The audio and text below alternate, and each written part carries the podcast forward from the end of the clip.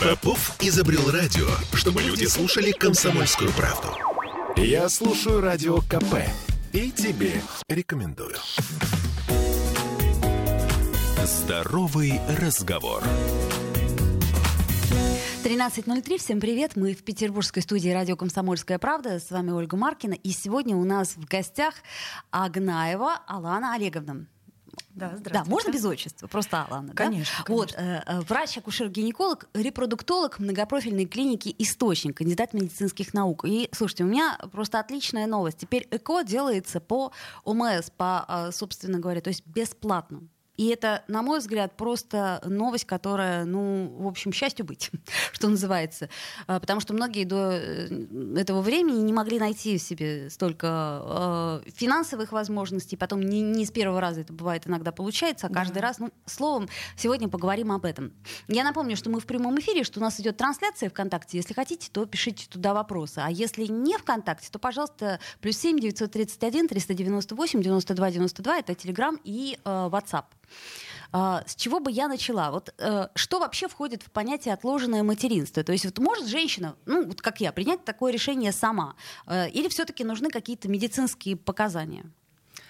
А, ну, начнем с того, что отложенное материнство и ЭКО это немножко не одно и то же. Так. Да, да если мы говорим сейчас, ну, начнем наш разговор с отложенного материнства, то э, стоит сказать о том, что, безусловно, это то решение, которое женщина принимает самостоятельно.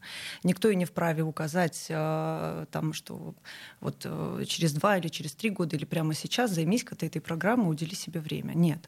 А, Просто м, каждая женщина на определенном этапе своей жизни задумывается о беременности. И не Мгм. Всегда это происходит в оптимальных условиях, когда женщина понимает, что сейчас она еще не готова, что не реализованы какие-то ее там, стремления, цели, желания, но при этом, например, общество давит, или родственники Конечно. давят, или муж давит, а, то вот это как раз тот момент, когда следует об этом задуматься. Так что ж такое отложенное материнство? Отложенное материнство — это когда женщина э, останавливает время конкретно для себя а, путем замораживания или криоконсервации своих яйцеклеток.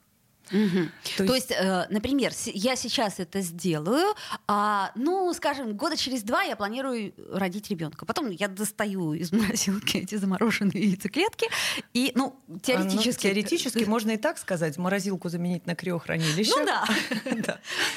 Вот, но действительно все так и есть. А, Яйцеклетки после криоконсервации, они могут храниться очень долго. А долго это сколько? Долго это сколько угодно. А, то, есть, в принципе, даже 10 лет я могу... Да. Ну, усло- Да. Вы серьезно? Да. О, да. круто. И даже сейчас есть пациентки, которые э, находятся в достаточно юном возрасте, например, которым предстоит э, определенный вид лечения, например, по онкологии. Ага, ага. Вот. И неизвестно, чем это лечение закончится, сохранятся ли у нее яичники, например, или, собственно, яйцеклетки. Да? А в этом случае она может криоконсервировать на данном этапе до начала лечения, например, э, клеточки или ткани яичника, а потом вернуться за ними спустя 15-20 лет. Слушайте, я сегодня буду задавать абсолютно глупые вопросы, потому что я что-то не догадывалась, что все так. А вот если, предположим, у женщины уже наступила менопауза, то А Если наступила менопауза, то здесь совсем другая история. То есть нет, это, э, э, этой историей нужно успеть воспользоваться Да. до менопаузы обязательно, да? Да. Мгм. Оптимальным возрастом для а, заморозки или криоконсервации яйцеклеток считается возраст до 35 лет. Мгм. Это оптимально. Но это можно сделать и в 37, и лучше это сделать в 37 или в 38, чем, а, Чем прийти с этой не- проблемой в 42. Ага. Да, и вот тогда уже мало что можно будет сделать. Потому что, к сожалению, э, ну да, к сожалению, наверное, женский организм устроен таким образом, что запас яйцеклеток, он снижается. Мгм. Он не пополняется в течение жизни, поэтому а, мы родились с определенным запасом, и постепенно он к менопаузе сокращается или сходит на нет. И если женщина приходит уже в период менопаузы или а, в пременопаузе, или в старшем возрасте после 40 лет, то тут шансы, конечно, ниже на Понятно. получение здоровых яйцеклеток. Мгм, м. А как, э, ну если не секрет, конечно, проходит эта процедура? А, процедура проходит следующим образом. Есть несколько вариантов. А, мы можем а, заморозить либо одну яйцеклеточку, либо получить сразу несколько. Обычно у женщины созревает в менструальном цикле одна яйцеклетка. То есть вот а, один цикл, один месяц — это одна яйцеклетка. Угу. Есть женщины, которые обращаются с запросом таким, что я против любой гормональной стимуляции, любой, любых гормональных препаратов. Вот хочу в естественном цикле получить яйцеклетку, ее заморозить. Мы это можем. Либо мы можем провести гормональную стимуляцию и за один цикл получить не одну яйцеклетку, клетку, а, например, 10 или 12. Это зависит от э, ну, некоторых показателей индивидуальных. Вот, собственно, вот так вот. Женщина... То есть ты можешь, э, э, ну, если без гормональной терапии, то ты, ну, грубо говоря, раз в месяц можешь заморозить одну яйцеклетку, да, да и да. несколько их отложить. Да. А как, мы можем быть уверены в том, что они жизнеспособны? Но прежде чем их заморозить, их оценивает врач-эмбриолог. То есть они обязательно оцениваются, их, э, их видят в микроскоп. Вот, если яйцеклетка хорошая, то мы ее замораживаем. Если с ней что-то не так, то тут тоже Перез... возможно, Ну, как бы пер- да. пересдаем, ну, грубо говоря, э, да? Можем повторить процедуру, да. Ага. Ну и вопрос совсем дурацкий. Это не больно? Но если мы говорим о естественном цикле, когда нет гормональной стимуляции, uh-huh. для того, чтобы получить эту самую яйцеклетку, нужно провести процедуру, которая называется пункция. Пункция это как укол. А, да, вот э, нам нужно из шарика с жидкостью забрать яйцеклетку. То есть нам шарик этот нужно э, проткнуть иголочкой. Вот. И это можно сделать либо без наркоза, потому что процедура очень быстрая и на самом деле легко переносится. Но как доста... комарик укусил? Как э, ну большой комарик. Да, понятно. Большой комарик. Ну просто присутствует страх, конечно. И если врачу удается убедить женщину сделать это без наркоза, то это хорошо. Так а лучше если... сделать это без наркоза? Да, да. да. Ну, потому, что, ну, потому что это лишнее вмешательство, лишние препараты. И... Любой общий наркоз, он, э, даже вводный, Да, это не даже очень, не да? наркоз, это скорее медикаментозный сон, но все равно это дополнительное вмешательство, да. Угу, понятно. Значит так, дамы, мы же мужественные. Ну, в смысле, мы можем это сделать. Так, Женщины действительно очень мужественные. А, Максим нам пишет, нас мужчина слушает. Слышал, что если мужчина заморозит сперму, ею могут воспользоваться только после его смерти. Это правда? С женщинами также? Я же говорю, сегодня будет день дурацких вопросов. Я тут ни при чем. Э, спасибо за вопрос. Значит, мужчина тоже может, конечно, криоконсервировать э, свой биоматериал, но дело в том, что э, это неправда, что этот материал может быть использован только после его смерти. Наоборот, пока мужчина жив, никто не имеет права использовать материал человека без его согласия. А, то есть просто согласие надо. Не обязательно Конечно, его для этого убивать, просто можно договориться. Да, да нужно подписать согласие, и все будет по стандартной схеме. Так, Алевтина задает вопрос есть ли какой-то рекомендованный возраст для заморозки. Но вот мы только что об этом говорили, по сути, до 37 лет это такой оптимальный да, да, возраст. Да, угу, да. Хорошо, понятно. Так, ну давайте теперь перейдем все-таки к э, ЭКО. Э, ну, вообще история с заморозкой биоматериала и его сохранностью, нет, наверное, давайте все-таки об этом еще поговорим. Вот действительно, что, что прямо вот этот биоматериал может храниться очень-очень долго. То есть э, что вообще происходит? Э, это криозаморозка, я так понимаю, это очень а, это низкая температура и быстрая, да, заморозка? Да, это отдельная техника заморозки, она называется витрификация. И она заключается в том, что вот получили какие-то ткани или клетки, они помещаются в определенную среду, а, и потом в этой среде они помещаются в жидкий азот температура там минус 196 градусов, и при этой температуре они комфортно хранятся, а, ну, сколько угодно долго. Вот а, недавно были новости, опубликованы во многих а, пабликах, я не знаю, в новостях и, и в телепередачах, о том, что родились близнецы, по-моему, после переноса размороженных эмбрионов. То есть эмбриончики были заморожены 30 лет назад, а сейчас их перенесли, и вот родились дети. То есть они были заморожены 30 лет назад. А тогда еще э, техника криоконсервации, она была, конечно, не такая. Слушайте, Алана, э, это, это э, какой-то фантастический роман, да? Ну, ну, правда. Как мы с вами обсуждали, будущее наступило. Да? Нет, правда, это как-то даже... А, а вот как проходит э, процесс разморозки? А процессом разморозки занимаются эмбриологи. Вот, и сейчас тоже это происходит достаточно быстро. А, достают крионосители из а, азота, угу. помещают тоже в определенную среду, и они безболезненно, будем так говорить, размораживаются. Правда, стоит сказать, что вот именно яйцеклетки, они достаточно хрупкие. Вот, и бывает такое, что при разморозке мы можем потерять часть материала. Поэтому мы всегда объясняем, что яйцеклеток лучше заморозить не одну или две, угу. а хотя бы там 4-6, ну и так далее, побольше. Так, подождите, все-таки надо мне разобраться, тогда и слушатели поймут. Значит, есть э, заморозка яйцеклетки, а есть заморозка эмбриона. Да. Это разные совершенно вещи, да? Это совершенно разные. Вот, вещи. давайте, значит, э, что касается яйцеклетки, это мы страхуемся на случай действительно отложенной беременности. То есть вот у нас сейчас есть хорошее здоровье, э, но нет времени, условно говоря. Вот мы берем или нет партнера. Ну или нет партнера, кстати, тоже как вариант. А потом, значит, мы берем эту яйцеклетку, ее подсаживаем. Нет, потом мы берем эту яйцеклетку. Так. А, и оплодотворяем ее, потому что для рождения ребенка нам, ну, нужна, да. нам нужен помню. еще мужчина. Вот. И мы эту яйцеклетку оплодотворяем сперматозоидом от того партнера или человека, ну, по желанию женщины, в общем, да, а, провели оплодотворение, и соединив яйцеклетку и сперматозоид, мы получили эмбрион. И потом этот эмбрион? Эмбриончик растет, и на пятые под... сутки, да, мы его подсаживаем в, непосредственно в матку женщины. Ну, то есть еще может так случиться, что, этот, э, что эта яйцеклетка не оплодотворится. Ну, тоже есть, да, такой Теоретически такое возможно. Риск. Да, такой риск есть, но я повторюсь, что он сейчас все таки э, ну, минимальный, наверное, потому что э, очень совершенные технологии, и эмбриологи действительно они э, способны проводить сейчас процедуры оплодотворения с максимальной, ну, с максимальной эффективностью, будем так говорить. Друзья мои, давайте сделаем небольшую паузу, на нас реклама наступает. Сегодня мы говорим о БКО и также говорим о том, что такое отложенное материнство и как все это происходит. И вот чем дальше я это слушаю, тем больше я понимаю, что а, чудеса происходят сейчас наяву. И я напомню, что сегодня у нас в гостях доктор из клиники «Источник» а, Агнаева Алана Олеговна, акушер-гинеколог. И, в общем, сделаем паузу, вернемся. Здоровый разговор. Я слушаю «Комсомольскую правду», потому что «Радио КП» — это корреспонденты в 400 городах России. От Южно-Сахалинска до Калининграда. Я слушаю «Радио КП» и тебе рекомендую. Здоровый разговор. 13.16, вновь возвращаемся в эфир, и ну, вот сегодня мы такую тонкую тему обсуждаем, потому что даже я не понимала вообще, в чем разница.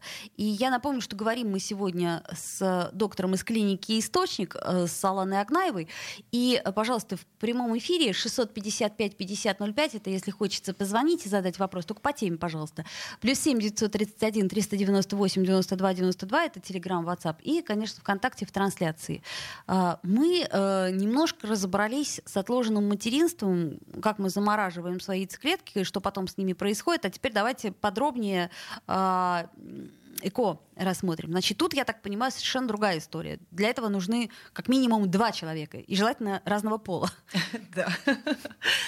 В протокол ЭКО, ну, мы называем так цикл ЭКО или протокол ЭКО, а, вступает пара. А, это может быть супружеская пара в зарегистрированном браке, но это не обязательно совершенно, да а, вступает пара. При этом от женщины наша задача получить яйцеклетки, а от мужчины сперматозоиды. Угу. А женщина, прежде чем а, отдать свои яйцеклетки, проходит процедуру гормональной стимуляции. То, То есть, сначала... в отличие от э, отложенного материнства, да?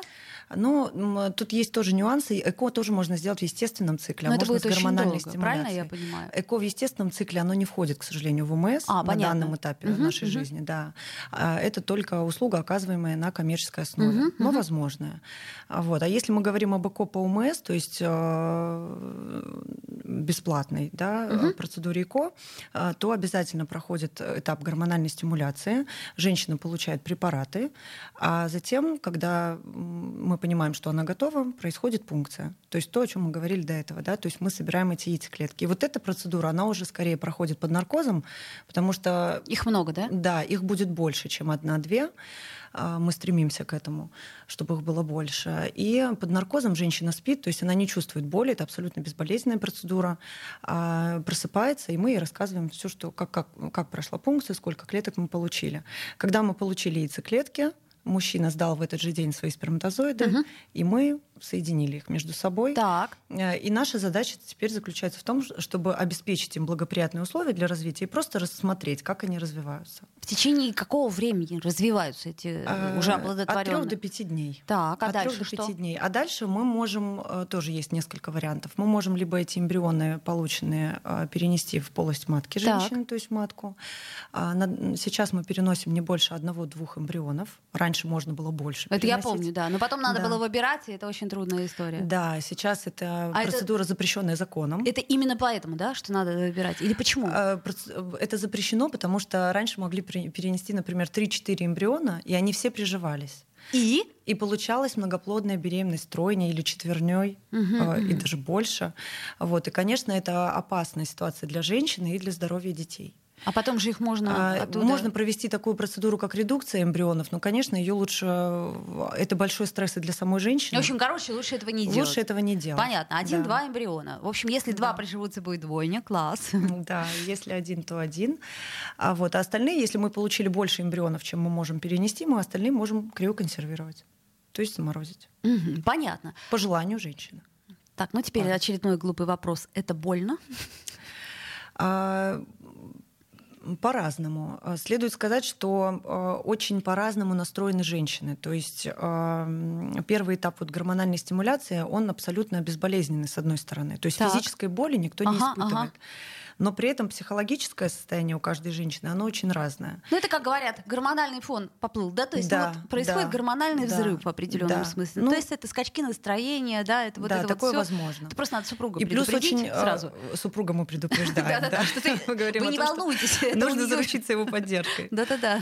А, вот. А, то есть, ну, физической боли, я повторю, здесь никакой нет. Психологический дискомфорт, он есть. Ну, понятно. Возможен, но он тоже не у всех ты же знаешь, на что ты идешь и ради чего все это. Это как, знаете, роды, то есть это что же малоприятная история? Ну ты же знаешь, ради, ради чего, чего ты это делаешь. Это, да. Так. Да. А что касается вот подсадки эмбрионов? А, подсадка эмбрионов тоже безболезненная. Это делается без наркоза. Без Мы наркоза? стараемся, наоборот, максимально сделать ее, э, эту процедуру максимально комфортной, чтобы женщина не напрягалась, не испытывала никаких а, болезненных или неприятных ощущений, чтобы она не напрягалась в тот момент, когда мы помещаем эмбрион а, к ней в матку.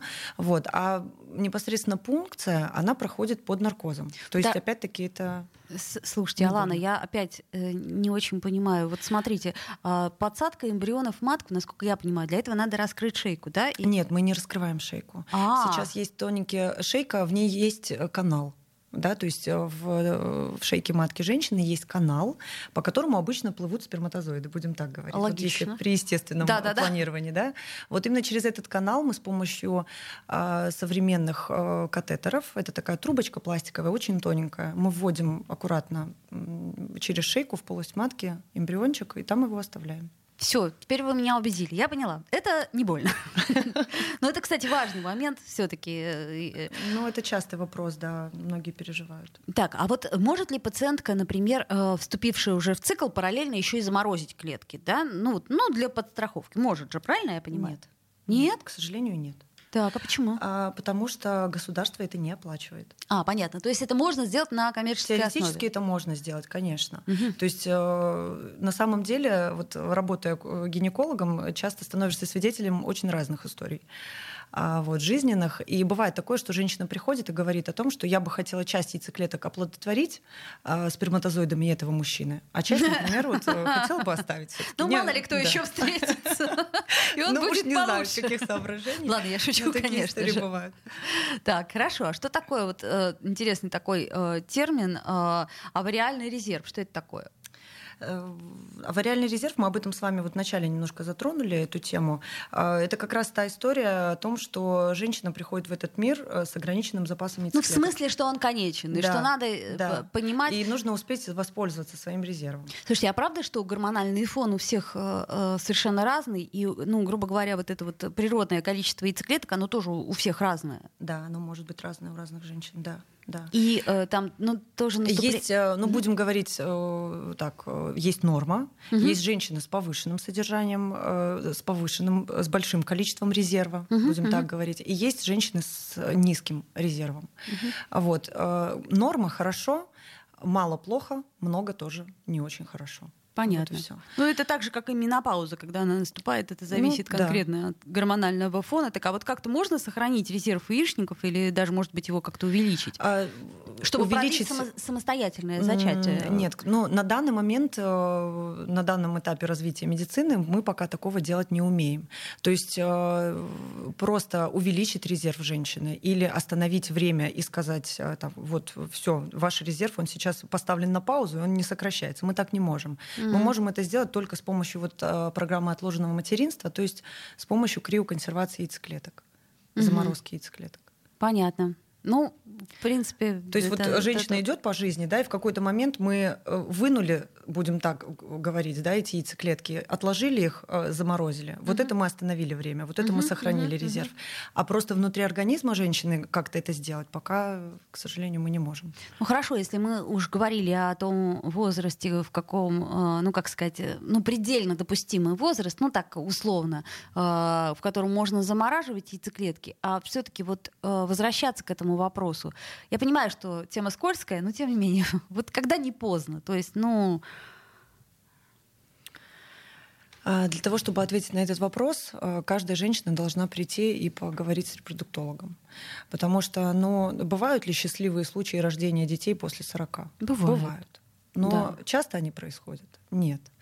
А, не часто. И, Это мы сказать... говорим о первом ребенке или вообще?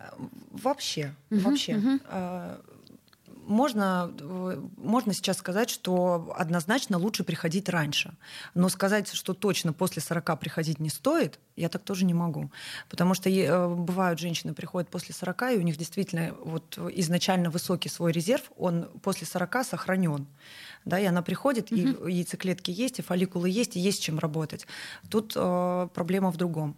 Даже несмотря на большое количество яйцеклеток, которые у нее может быть, их качество все равно к этому возрасту оно страдает. А, потому что с течением времени сокращается не только количество, но и качество яйцеклеток. И это на данный момент тоже такая проблема, которую мы еще не решили. Так а на что влияет это качество яйцеклеток? На то, э, а, качество яйцеклеток они... Э, влияет на их способность э, к тому, чтобы дать здорового ребенка. То есть вот мы соединяем яйцеклетку и сперматозоид, и угу. начинается активное деление. То есть из одной маленькой клеточки должен вырасти организм. Угу. И клетки в этом процессе они очень активно делятся и быстро. И частота а, или вероятность случайной генетической ошибки, она резко увеличивается у женщин э, старшего возраста. Понятно. В общем, короче говоря, да, мы не затягиваем. К сожалению, увы, ах, я как э, та старушка на лавочке. Ну, когда ж ты уже... Ну, это просто здоровье, это будущее. Так, что я должна еще сказать? Значит, обратите внимание, что не каждая медицинская клиника может провести ЭКО по ОМС. Это учреждение должно обязательно входить в специальный реестр, который дает право получать оплату за услуги фонда медицинского страхования. Вот, кстати, источник это именно та клиника. И при этом, насколько я понимаю, даже не важно, где вы прописаны и где на территории России вы проживаете. Совсем не важно. Вот, э, поэтому давайте короче говоря, размножаться. И еще один вопрос такой, который меня интересует. А вот смотрите, вот если я, например, а, заморозила яйцеклетку, потом ее подсадила, в общем, родила ребенка, а, а потом у меня будет э, возможность естественной беременности и естественного рождения ребенка? Конечно. То есть это вообще параллельные вещи и совершенно да. не... Они, мы, не... мы никак, ни, никаким образом не лишаем вас возможности самостоятельно, естественно, иметь детей. Хорошая новость. Да. Так, э, ну все, на наше время подошло к концу. У нас э, в гостях была акушер-гинеколог, репродуктолог многопрофильной клиники «Источник», кандидат медицинских наук Алана Агнаева. Я очень рада э, нашему разговору, потому что для меня какие-то все-таки белые пятна, они стали более или менее понятными. Здоровый разговор. Я слушаю радио КП, потому что здесь самые осведомленные эксперты. И тебе рекомендую.